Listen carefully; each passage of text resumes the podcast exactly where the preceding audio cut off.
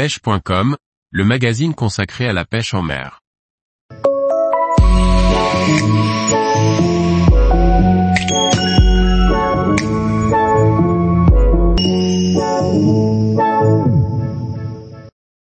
Trois leurres pour pêcher de gros poissons en surface en Méditerranée. Par Antonin Perrotte Duclos. La saison estivale est le pic d'activité des grands prédateurs qui se nourrissent en surface. Tassergal, barracuda, céréole et liche sont des poissons que l'on peut trouver fréquemment en Méditerranée si l'on sait quelle leur utiliser. L'heure incontournable de la pêche en surface, le popper peut être utilisé pour capturer l'ensemble des grands prédateurs de Méditerranée. Toutefois, il est important de varier la taille et la forme de la bouche pour s'adapter au comportement du poisson que l'on cible. Près d'un sec rocheux, les espèces que l'on peut rencontrer sont la céréole et le barracuda qui apprécient particulièrement les poppers qui popent fort. Le but est de créer une grosse bulle, avec un popper conséquent, 13 à 15 cm, qui résonnera dans l'eau pour faire monter les poissons vers la surface.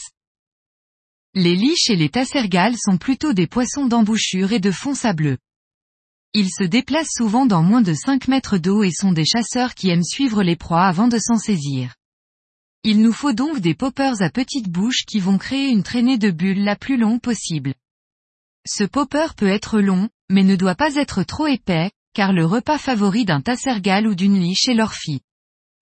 Le stickbait plongeant est une version d'un stickbait qui ne s'anime pas en walking the dog.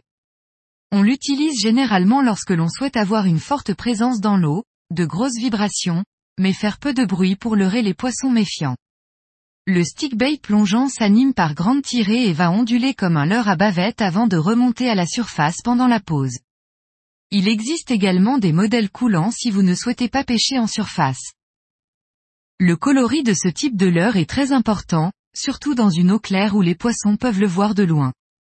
Les flancs doivent être de coloris naturel, bleu ou gris si possible. Les coloris réfléchissants sont une bonne stratégie lorsque l'on souhaite imiter une oblade ou un sévreau.